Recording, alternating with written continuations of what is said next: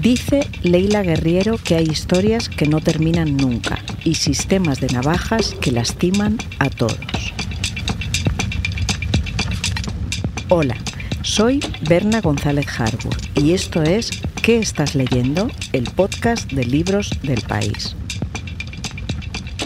Hoy vamos a hablar de literatura y de memoria, de Argentina y su dictadura y de esclavitud sexual.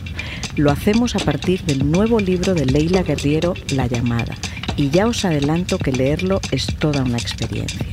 Bienvenidos y bienvenidas a este podcast en el que los únicos algoritmos somos nosotras.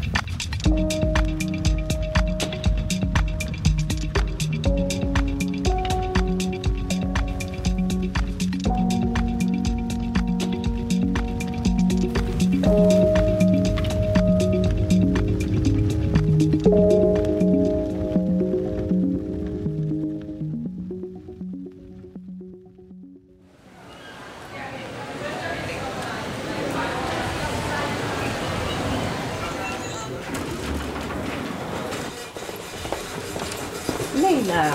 Hola, ¿cómo estás? Bien, gracias por la invitación. No, gracias por aceptarlo y por traerme a este sitio tan precioso, aquí rodeadas de libros las dos.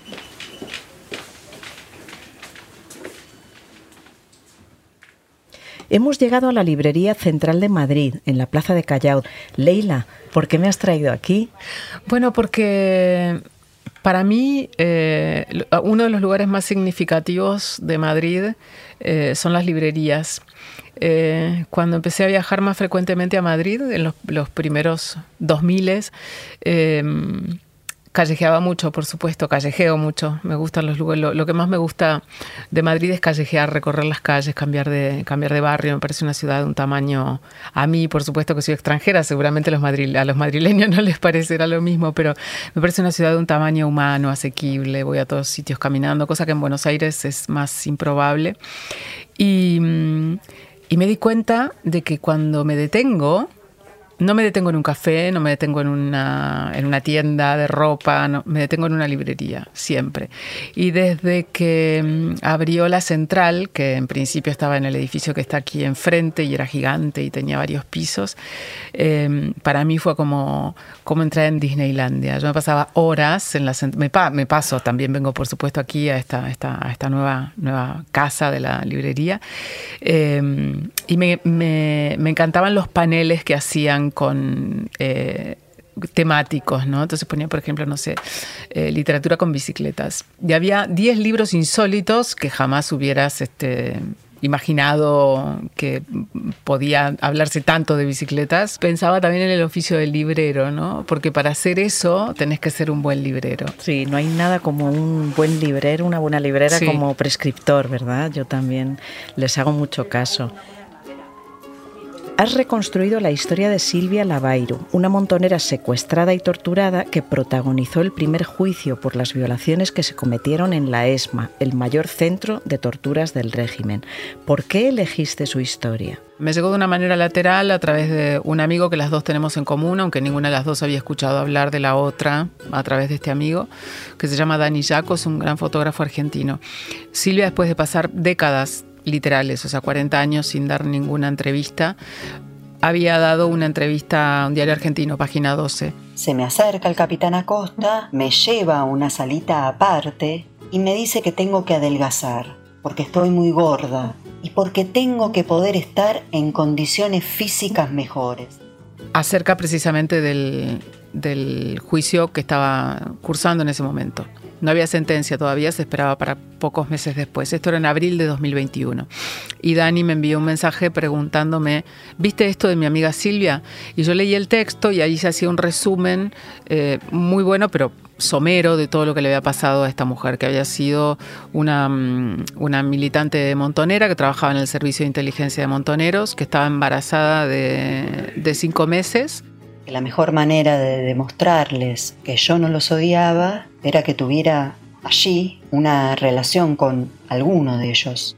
Y que la secuestraron en diciembre del 76, eh, que fue secuestrada y, en la ESMA junto con, bueno, con otros militantes y, y, no solo, porque digo, había gente que era su detención era mucho más arbitraria. Que tenía que entender que esto era parte del proceso de recuperación, si quería salir en libertad. Em, que había parido a su hija allí, sobre una mesa. Em, y también decía que cuando salió de allí, en junio de 1978, ella había sido, se había exiliado aquí en, Madrid y que a pesar de que ella había creído que el, que el, infierno había terminado mientras viajaba en un avión con su pequeña hija, Vera, de un año y medio, cuando llegó aquí se encontró con el repudio de todos sus ex compañeros este, de militancia y, y del exilio argentino, básicamente, ¿no?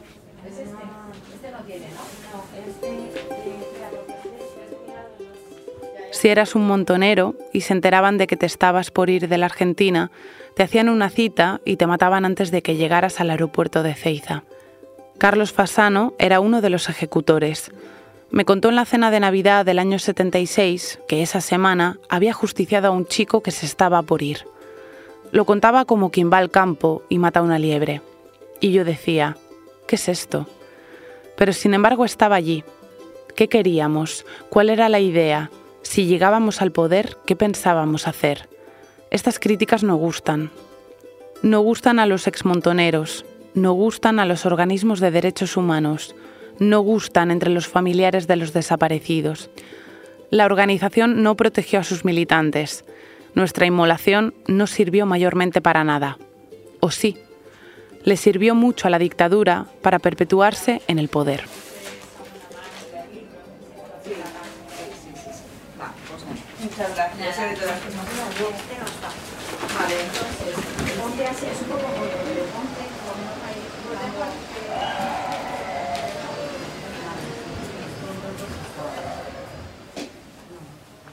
Bueno, estamos hablando de la ESMA, hoy convertida en Museo de la Memoria. Sí. ¿Cómo valoras que la nueva vicepresidenta de ley hable de cerrarlo para eh, recuperar otros usos?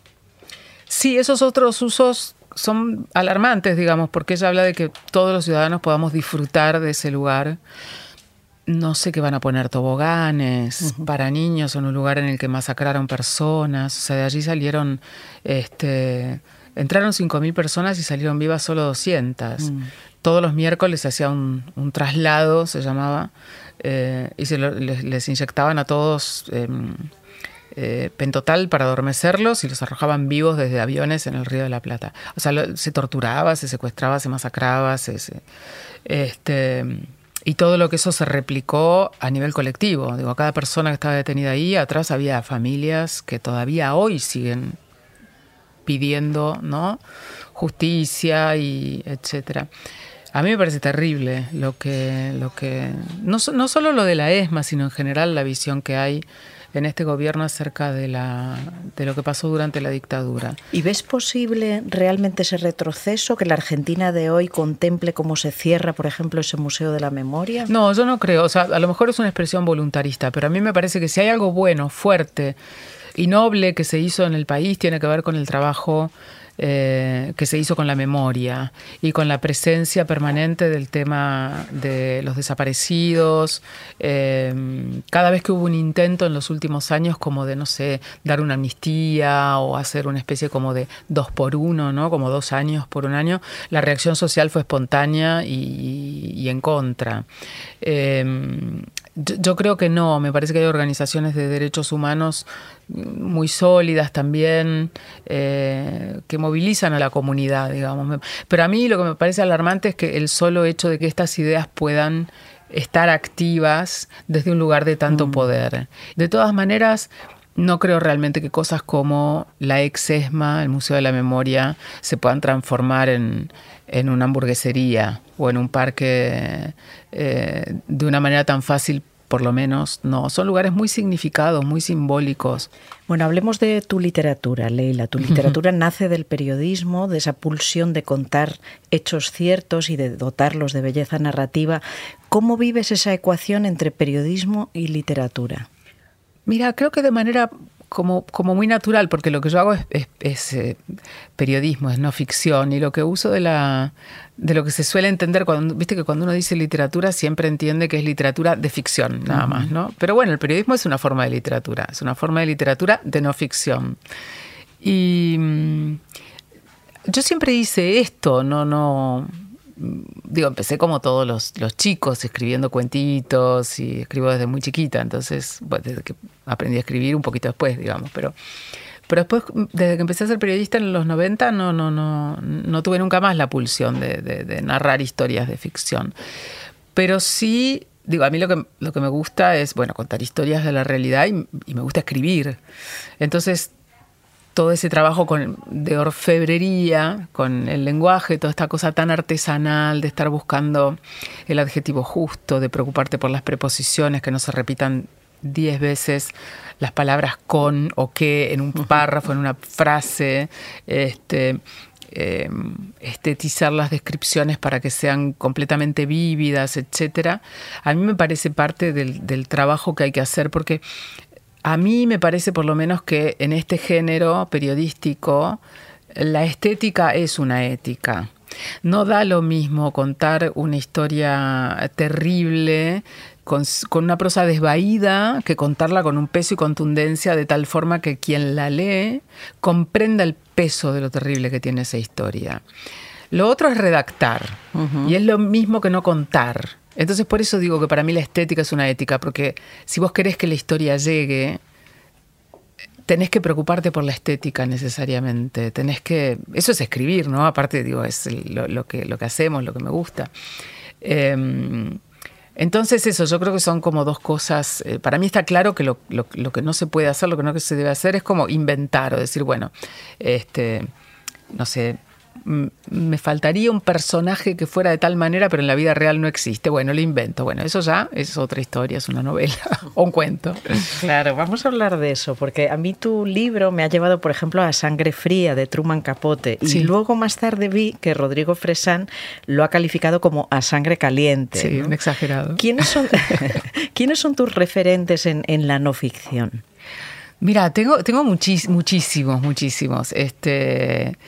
Em, hay un argentino que, mira, justamente es un, argentino, un militante montonero desaparecido y de hecho era mm. la cabeza superior de, o sea, como el superior de, Silvia Lavairu, a pesar de que no, lo cruzó, digamos, vivo, era Rodolfo Walsh, que era mm. estaba en inteligencia de la capital, era montonero, un altísimo cuadro montonero y desapareció en el 77. Em, otro referente es otro argentino, este, que es Martín Caparrós, nuestro compañero del diario. Eh, argentino muy españolizado también. Bueno, vive aquí, ¿no? Vive aquí, pero claro, es muy argentino, muy argentino. Para mí, y está muy presente en tus libros. Sí, porque es amigo de, de, Silvia Lavairo desde hace muchos años.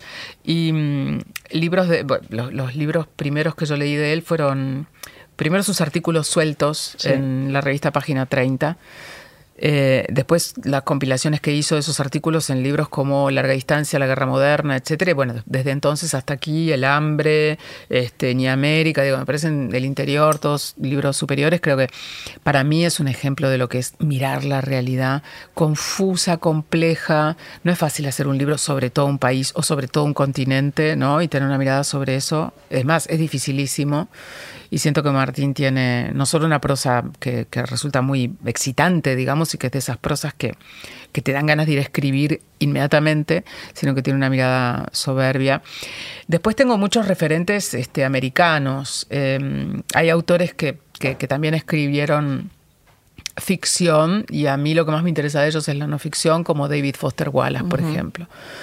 Eh, creo que él con algunos libros como Hablemos de langostas o este em, algo supuestamente divertido que nunca volveré a hacer, digo, era un, era un cronista sensacional, con, con, con un humor eh, muy oscuro, muy refinado, era, como un humor al que le habían sacado el humor, digamos, pero, pero, pero funcionaba como una cosa muy rara, muy eh, siempre estaba hablando, hablaba de un crucero por el Caribe, pero en realidad estaba hablando de una gran maquinaria de distraernos de la idea de que nos vamos a morir.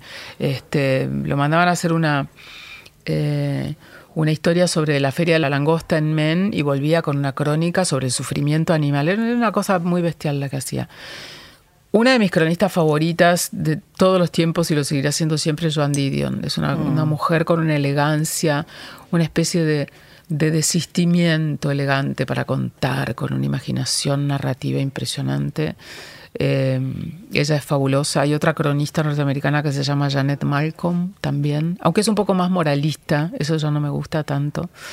Hay otra cronista que me gusta mucho, aunque la siento más despareja, pero hay libros de ella que admiro mucho, que es Susan Orlin, que tiene un libro fabuloso que se llama El ladrón de orquídeas. Es una, es una clase de periodismo, de cómo hacer un libro sobre algo completamente este, extraño como es las orquídeas eh, y logra interesarte como si estuvieras leyendo una novela de Agatha Christie o de Stephen King. Es muy impresionante.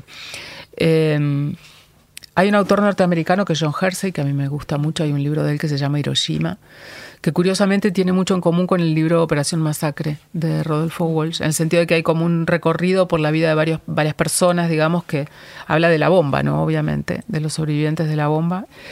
Em, bueno, son, son muchos, creo que estos son un poco los principales. Y después, bueno, hay una autora que no, sé si se podría decir, yo admiro su trabajo como columnista en los diarios brasileños. Es una mujer exquisita, difícil, compleja, y se llama Clarice Lispector. Em, ella en el trabajo de columnista a mí me ha resultado sumamente inspiradora, digamos, y una, no sé cómo, tiene una, una manera tan singular de ver y se atrevió a contar tantas cosas en las columnas de un periódico que no, que, en la que usualmente no aparecen esas cosas más existenciales, digamos, ¿no?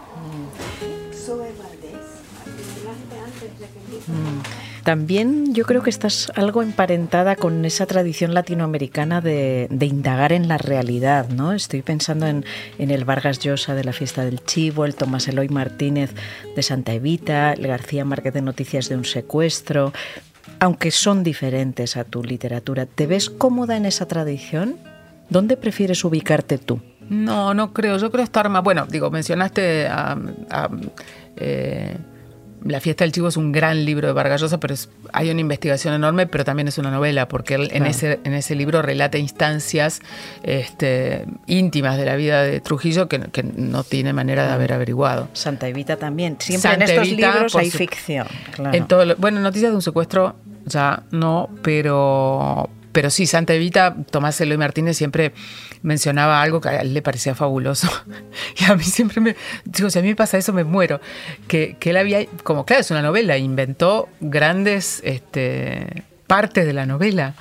Eh, y, y, la historia que contó Tomás Eloy acerca del periplo macabro que hizo el cadáver de Vita mm. terminó en los libros de historia del colegio, contándose como él estaba encantado con eso. Entonces, no, yo, no me veo en esa tradición, me veo más en una, en una generación de cronistas eh, posterior, posterior a la de Martí Caparrós, eh, muchos de los cuales no tenemos, mira, lo que une a todos ellos es una cosa que por ahí no queda tan evidente y es que son personas que se manejaron en los dos terrenos, la ficción y la no ficción, ¿no? Porque bueno, Mario Vargas Llosa, de hecho hasta hace muy poco, estaba haciendo, hacía columnas, hace no tanto tiempo se fue al Congo a hacer una crónica del Congo. tiempos recios también en Guatemala. Eh, tiempos recios. Eh, García Márquez también hizo este, crónicas, aunque decían que mentía bastante. Exacto, O sea, yo no quiero escribir ficción, no tengo esa aspiración. Y como yo, hay muchos colegas que creemos que la no ficción nos, nos, nos llena, nos basta, nos satisface. No necesitamos escribir ficción para como validar lo que estamos haciendo, para que alguien diga, ah, mira, sí, habría que leer los libros de esta tipa porque por ahí ¿no? Darle un crédito. Eh, y creo que eso nos diferencia un poco. Ojo, hay por supuesto colegas, incluso menores que yo, que también escriben novelas y cuentos, etc. Pero yo creo que eso como aspiración en nuestra generación no, no está, no existe. Mm. Y me parece que también hay algo que, mm, que, por ahí nuclea esta generación nueva y es que se acabó un poco la frontera entre los países, ¿no? Antes los cronistas estaban como muy... Eh, nos encontrabas un, cronista o un periodista narrativo en cada país. Estaba Martín Caparrós en, Argentina, Villoro en México, era como Alma Guillermo Prieto, poquitos, digamos. Y ahora eso está completamente mm, derramado en todo el continente. A cualquier periodista que haga este género le preguntás por 10 periodistas buenos narrativos en Chile o en, Perú y te van a decir 10 nombres, digamos. Y creo que eso eh, me, parece que yo estoy más cómoda ahí, no en la tradición de estos, de estos nombres, que los admiro muchísimo, por supuesto, pero me siento, primero que no tengo nada que hacer ahí, pero sí, por supuesto, que me, siento en relación y en diálogo con todo el panorama de esa crónica latinoamericana. Sí, tú te has, decidido quedarte ahí, en la no ficción, como algunos otros, como algunos otros que, que has citado. ¿Cómo vives los límites que impone la no ficción? Eh, Porque impone límites. Quiero decir, estás constreñida a lo que te cuenten, lo que tú investigues, lo que tú valores. ¿Cómo vives esos límites? Me encantan. Sí. Para, mí es el. Eh, el, el, no sé cómo decirte, es como, el, como, como la contención, es como el, como el borde del mar infinito. Eh, haces una enorme cantidad de reporteo, lidiar con todo ese material es muy difícil, es agotador, pero en definitiva tenés un terreno muy sólido sobre el cual te, vas a mover. A mí lo de inventar, bueno, por supuesto los novelistas tampoco es que se sientan y inventan una realidad de la nada, investigan también, pero, pero a mí eso me parece muy vertiginoso. Yo no tengo esa capacidad de imaginar esos mundos, esos personajes soy, mucho más lectora de ficción que de no ficción, pero a la hora de escribir, entonces estos límites que impone la no ficción, yo los recibo casi como un, como, como, como con agradecimiento, digamos, ¿no?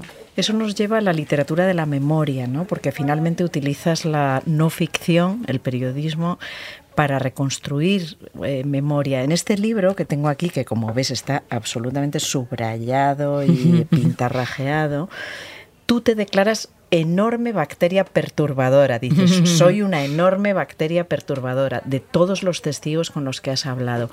¿Ha sido buena esa perturbación? ¿Es necesario perturbarse para construir la memoria? Yo no me perturbé, pero, pero sí noté que muchos estaban perturbados. Y yo creo que hacer memoria siempre implica una, una,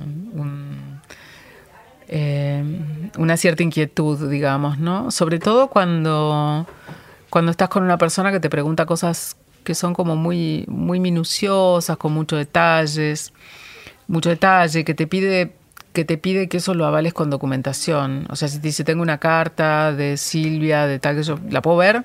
O sea, quiero ver la carta. Y, eso es como, em, como muy perturbador para alguien que hace 40 años que no mira esa carta, que no busca ese paquete donde la tiene guardada.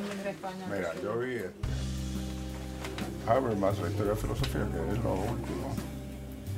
¿Y lo de Peter Watson, de las ideas? Sí, la filosofía en Oxford del Bueno, esto es qué estás leyendo y me gustaría saber qué literatura te acompaña, te inspira, te alimenta, qué menú buscas cuando quieres un chute de, de buen alimento literario. Mira, hay este algunas, algunas cosas que, que a veces pasan cuando uno está en esa situación de que no, no encuentra el tono, ¿no? No encuentra el, la voz, mm, estás como perdida. Entonces uno busca una especie como de colocón de, buena literatura, una especie de chutazo directo a la vena. Y claro, ahí está como la caja de herramientas, ¿no? Eh, Clarice Lispector es una de ellas. Yo leo sus columnas eh, y siento que hay algo ahí muy estremecedor, muy vivo, muy inquietante, muy lúdico también muy, muy insolente. Eh, entonces leo algunas cosas de ella y me siento como, sí, transportada a ese mundo que es la voz de ella y que termina rebotando en una voz que se quiere poner a escribir ya, que soy, que es la voz mía, que bueno, muy distinta, pero. Em, luego hay un texto que a mí, por el ritmo maquinal que tiene, me resulta muy inspirador. Y es un texto de un autor argentino que se llama Rodolfo Fogwill, eh, y es el prólogo de un libro suyo que se llama Cantos de Marineros en la Pampa. Es un no es un prólogo, es como una nota biográfica. Él habla sobre él, pero es tan brutal, hay una cosa tan expuesta. Tan industrial, tan maquinal, tan descarnada, tan... Em, no sé cómo... Em, descarnada, pero completamente conmocionante, que siempre encuentro en ese texto algo que me, que, me, que, me, que me sirve de carnada para decir, dale, eh, ponete a escribir. Me pasa también con la poesía mucho, me pasa mucho, leo, leo, busco ahí como poemas un poco random, ¿no? En mi biblioteca tengo, no es que tenga millones de libros de poesía, pero, pero tengo y además si no busco en la web, digamos, y siempre como un alguien me descubre un poeta y yo después ya me lo guardo como en, como en la cajita de herramientas, ¿no? Em, otra autora que me, que, me, que me produce esa sensación de ponerme en eje, digamos, ¿no? Es una autora norteamericana que se llama Lori Moore. Ella es una autora a la que yo le debo haber leído todo, hasta, hasta la última línea y hasta lo que no me ha gustado, porque hay cosas de ella que no me han gustado. Em, pero esa cosa como de acompañar siempre a un autor, ¿no? Él fue mi compañía o ella fue mi compañía y yo quiero estar ahí hasta leyéndole hasta lo que no me, no me interesa tanto. Em, bueno, mencioné, mencioné antes a un autor que, que, que, que, yo admiro mucho de la no ficción, que es David Foster Wallace.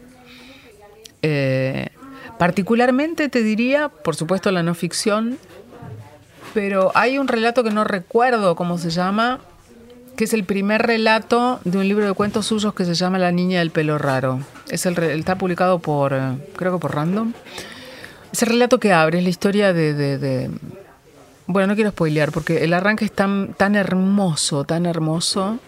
Eh, y me leo ese cuento y quedo transportada a, como, como a ese universo completamente triste y mmm, melancólico y terrible de ese cuento, que empieza con dos hermanos. Bueno, es una historia tremenda. Eh, entonces a él vuelvo mucho y varias cosas más, pero me parece que ese recorrido es bastante, este, refleja bastante estos, estos golpecitos de despiértate que me doy a mí misma, ¿no? Y la poesía, por supuesto, que siempre está ahí a toneladas. Luego te pediré que, nos leas unos poemas. Claro. Te voy a preguntar por los libros que ahora estás leyendo o que acabas de leer, pero antes vamos a parar un momento para ahondar en la literatura de la memoria. Le he pedido a mi compañero Guillermo Altares que nos conecte con otros libros como el tuyo, con autores que nos ayudan a reconstruir lo que debemos conocer. Vamos a escucharle.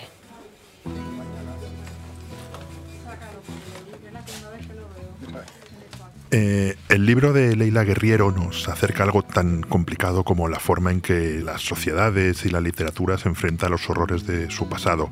Justamente en España en los últimos tiempos se han publicado dos eh, tebeos fabulosos que tratan precisamente de eso. Uno es El abismo del olvido de Paco Roca y Rodrigo Terrasa y el otro es María la Jabalina de Cristina Durán y Miguel Ángel Giner Bou. Es muy interesante porque los dos cómics transcurren en el mismo, en el mismo lugar, que es eh, una fosa común cercana a Valencia, en el cementerio de Paterna, y los dos examinan sobre los fantasmas del pasado nunca exorcizados del, todo y conectan profundamente con lo que Leila intenta contar en la llamada. Y también me parece interesante que el que quiera un poco de contexto para este eh, magnífico libro, le recomendaría mucho que leyese las propias crónicas del país de, de aquellos años, de la época de Alfonsín, cuando se acaba la dictadura y empieza la mirada sobre el pasado, que relea el llamado informe Nunca Más que coordinó Ernesto Sábato. Ernesto Sábato, el autor del túnel, es uno de los grandes escritores argentinos y le encargaron escribir todo lo que se sabía entonces sobre los horrores de la dictadura. Sigue siendo un testimonio fundamental que se puede encontrar, de hecho, en la web. Ya desapareció la edición en papel, pero muchos institutos de derechos humanos lo, lo tienen reproducido. Y por último, dos películas, ambas se pueden ver en plataformas. Una es Argentina en 1985 y la otra se llama El Juicio. Las dos tratan exactamente lo mismo, el juicio contra los militares argentinos responsables de la represión. Una es una ficción y la otra es un documental y, y casi recomendaría verlas como un maratón después de haber leído el libro de Leila. Leila, ¿nos podías firmar unos cuantos libros para tener para los clientes? Sí, claro, obvio. Tráemelos y los firmo. Vale, muchas gracias. A ti. Y ahora sí, vamos a ver qué estás leyendo tú.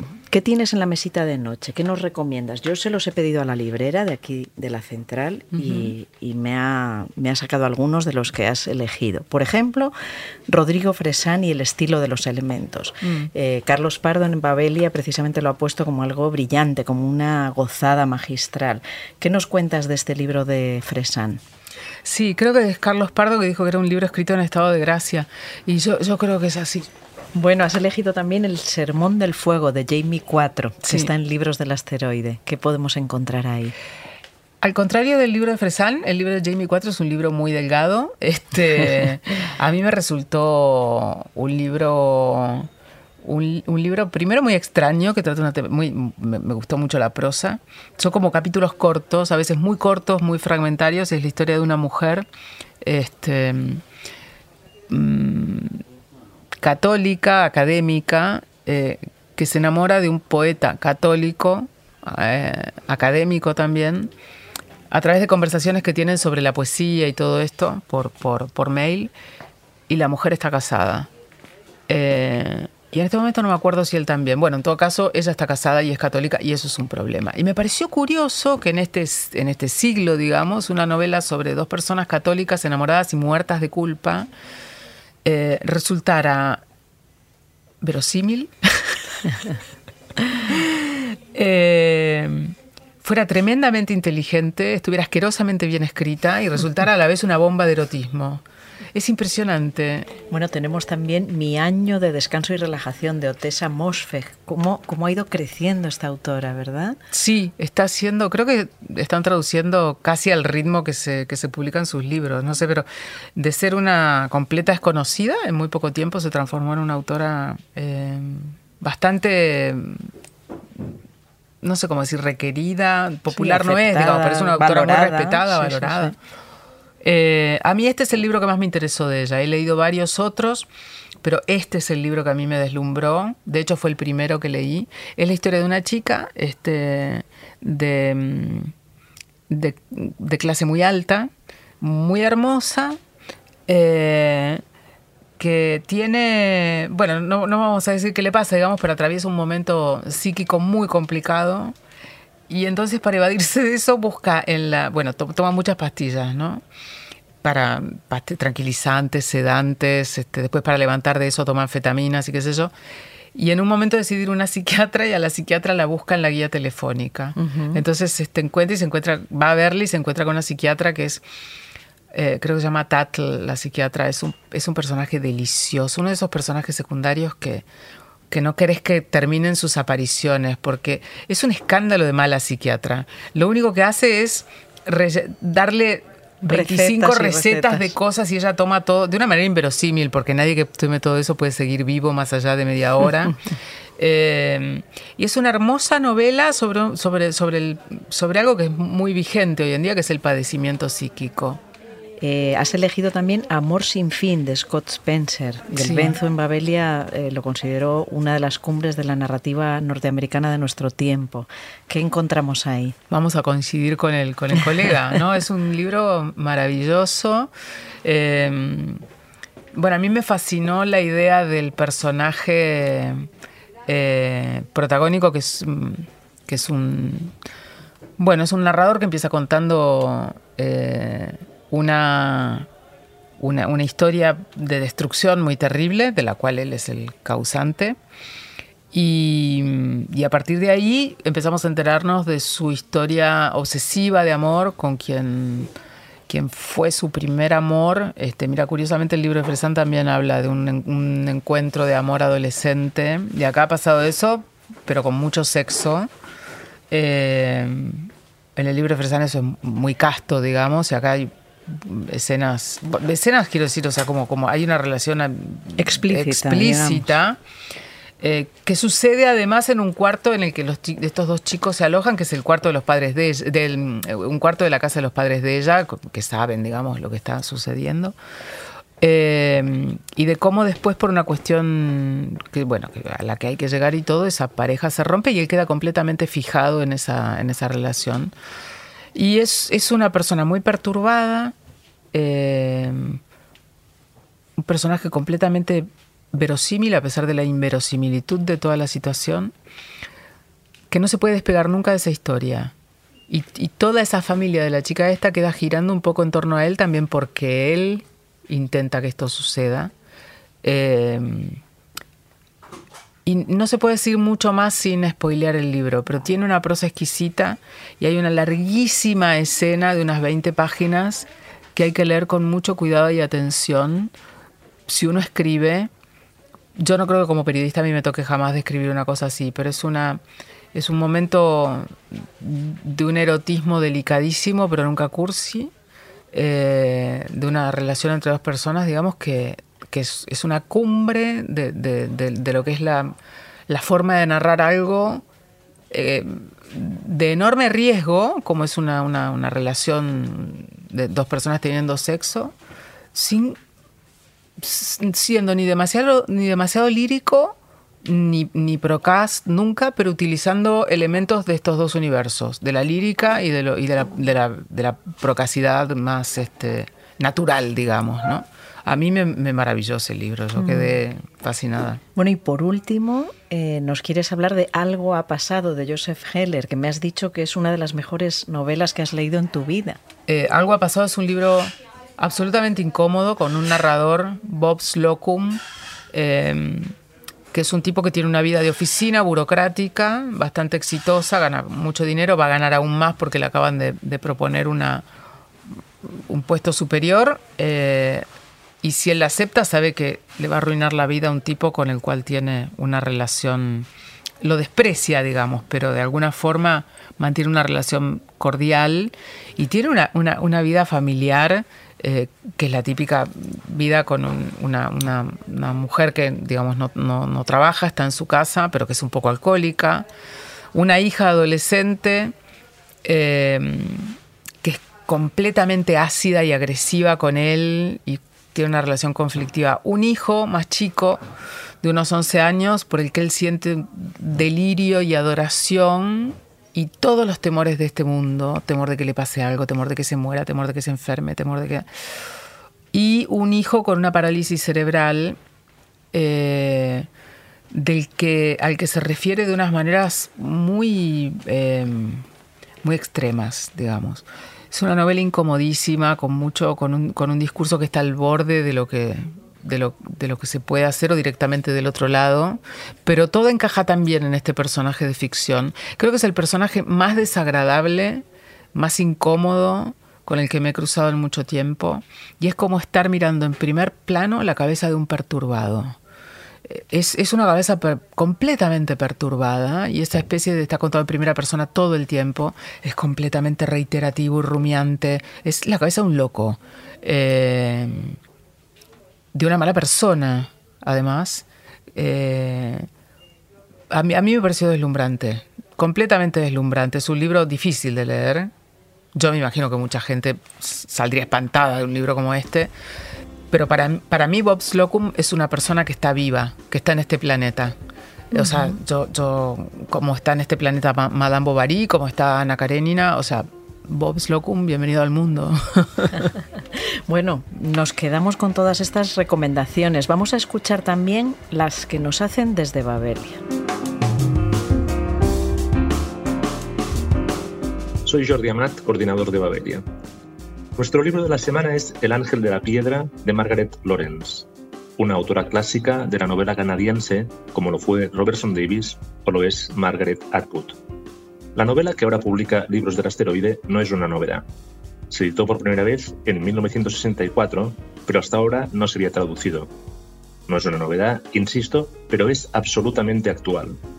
Hay libros que esperan el momento de conectar con los lectores, nuestro momento es el de El Ángel de Piedra. Lo dijo Marta Sanz en su crítica espléndida que publicó en Babelia. Nuestro momento es el de personas muy viejas que son cuidadas por personas mayores que en el declive de su esplendor físico, con lumbago, ejercen la tarea de cuidar. Es nuestro momento. Os leo la primera línea de la novela para que escuchéis la voz de la narradora Hagar Shipley, una mujer de 90 años que vive con su hijo y con su nuera. El libro tras una cita de Dylan Thomas, empieza así. En lo alto del pueblo, en la cima de la loma, estaba el ángel de piedra. vete a saber si seguirá aún allí. Fin de la cita. Qué capacidad para predisponer nuestra imaginación y para entrar en una gran ficción. Está el espacio, está algo que no sabemos qué es, el ángel que activa nuestra curiosidad, y está ese contraste entre lo que fue y lo que es. Ese vete a saber si seguirá aún allí es clave porque anuncia que todo será una rememoración entre lo que fue lo que pervive en la memoria para configurar un personaje que es inolvidable. También querría destacar Tesis sobre una domesticación de Camila Sosa Villada, una novela muy novela sobre nuestro tiempo porque a pesar de la apariencia, a pesar de la frivolidad, del poliamor y del cambio en nuestra intimidad, entra allí donde accede lo mejor de la ficción narrativa, en los hogares donde la intimidad nos muestra las fallas de nuestra identidad. La crítica la ha escrito Carlota Rubio. Muchas gracias. Hasta luego, buen día.